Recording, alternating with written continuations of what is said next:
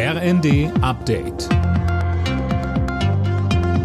Stündlich neu. Auf den Punkt informiert. Ich bin Dirk Jostes. Guten Tag. Es ist ein aufregendes, aber auch gefährliches Spektakel. Auf Island ist nahe der Hauptstadt Reykjavik ein Vulkan ausgebrochen. Auf Videos im Netz sind Lavafontänen zu sehen. Etwa 4000 Menschen wurden in Sicherheit gebracht.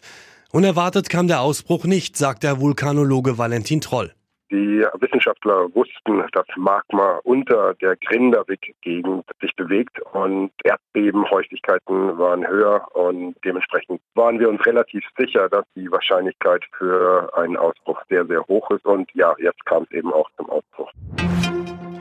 Die Bundestagswahl von 2021 muss in Berlin teilweise wiederholt werden.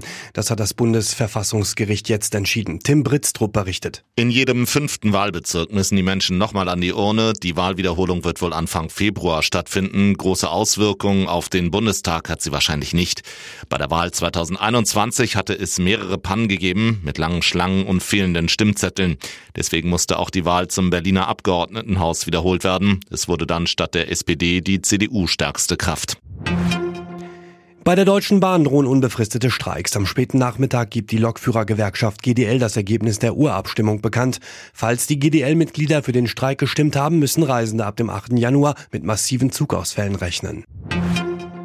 In vielen Wohnzimmern steht spätestens an Heiligabend ein Weihnachtsbaum und der könnte mit Pestiziden belastet sein. Das zeigt eine Stichprobe des BUND. Ein unabhängiges Labor hat bei 14 von 19 untersuchten Bäumen Pestizide gefunden, darunter auch welche ohne Zulassung in der EU. Alle Nachrichten auf rnd.de